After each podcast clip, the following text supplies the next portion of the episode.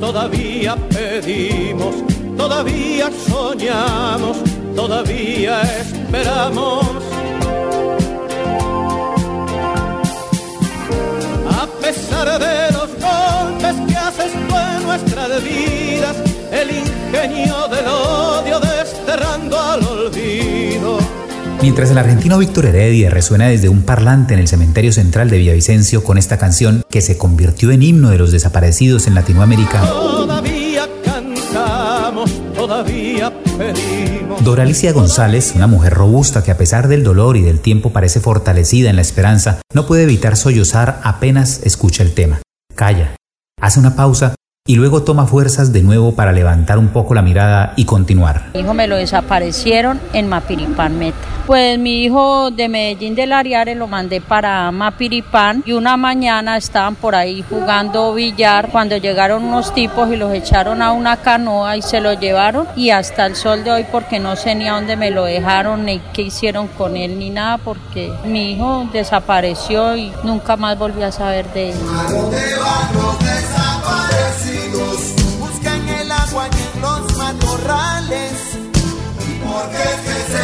Se desaparecen? Porque no todos somos iguales. Y cuando vuelve el desaparecido, cada vez que los trae el pensamiento, ¿cómo se le habla al desaparecido? La emoción apretando por dentro.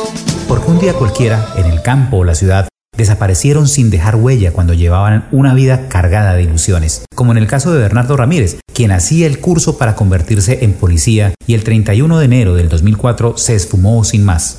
Así lo recuerda su hermana Lisette. Había acabado de salir de permiso de la policía, estaba haciendo el curso en la policía, exactamente en la colina campestre en Cespo. Cuando llegó de permiso ese sábado venía con la novia y mi mamá le dijo que, que quería almuerzo. Entonces cuando él dijo que quería pollo, mi papá le dio para que fuera y lo comprara y nunca volvió. A los días eh, nos enteramos que él había sido trasladado para el lado de Vista Hermosa Meta, donde comanda el Frente 27 de las FARC y pues allí fue privado de la libertad, desapareció forzado.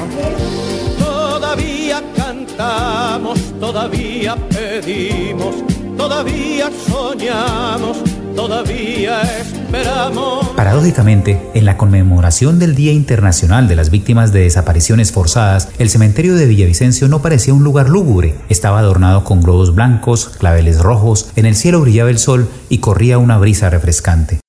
Doralicia y Lisette no lo saben, pero con sus recuerdos dignifican este sitio declarado por la alcaldía en el 2017 Centro de Memoria Histórica, como una forma de no olvidar lo que pasó en este cementerio.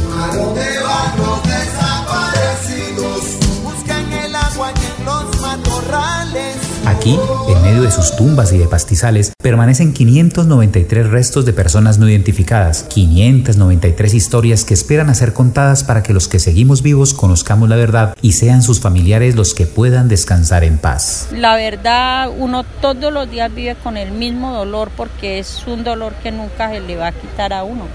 Pero le toca a uno resignarse porque ya qué puede uno hacer. Pero ahí estamos en la lucha con los del Fatborda y todo a ver si de pronto en- encontramos cuando los resticos de mi hijo. Durante los años más crudos del conflicto en el Meta, el cementerio central de Villavicencio se convirtió en una enorme fosa en la que se depositaban cadáveres de supuestos combates en el sur del departamento. Era fácil, cuando se visitaba a algún familiar, llegar a patear un cráneo expuesto o ver un hueso saliente de alguna bóveda. Los vecinos cercanos al camposanto se quejaban por los olores nauseabundos que expedían las tumbas abiertas. Por eso, para intentar redimir en parte esos años asiagos, el pasado 30 de agosto este mismo fue el escenario en el que la Corporación Colectivo Orlando Falsborda presentó el informe de resultados de la situación actual de los cementerios municipales. La magistrada de Justicia Especial para la Paz, Nadiesda Enríquez, sabe que estos cementerios hablarán por sí solos. Este lugar, estos lugares en el Meta están relacionados con varias investigaciones relacionadas en el que muy probablemente se tenga pues la posibilidad de identificar más elementos probatorios relacionados con las mismas condiciones en que fueron producida la muerte de estas personas que se encuentran aquí como no identificadas. Según el Registro Único de Víctimas, 13.000 casos de desaparición forzada ocurrieron en el Meta, el departamento de la Orinoquia con mayor número de personas desaparecidas. En los llanos orientales esa cifra llega a 22.000 casos. Sin embargo, el documento del colectivo Falsborda revela, entre otras, que se están duplicando esfuerzos por parte de las entidades en la misión de identificar cuerpos en los 14 cementerios del país intervenidos y donde hay casi 3.175 cuerpos no identificados. La competencia de la jurisdicción está en relación de los informes que nos presente la Fiscalía General de la Nación, que se contrasta con los informes de las organizaciones de víctimas de derechos humanos. Digamos que junto con este informe de las organizaciones de víctimas estaríamos nosotros en la obligación de correlacionarlo y contrastarlo con otros informes y con las versiones de los comparecientes quienes están obligados a dar cuenta de las personas desaparecidas. Todos todavía esperan. Ahora tienen una ilusión que parece más cercana para cerrar todos esos ciclos de dolor, como ahora lo quieren cerrar Esmeralda Montes, quien vio cómo uno a uno fueron desapareciendo en Vista Hermosa cinco de sus siete hermanos. De igual manera, lo único que yo les pido es que me ayuden a, a ver cómo encuentro a mis hermanos, porque de igual manera uno siempre mantiene con la incertidumbre sin saber nada de ellos, dónde quedaron ni nada. ¿sí? Porque vuelvan al nido nuestros seres queridos. Esta es una crónica de John Moreno para Colombia 2020 y El Espectador.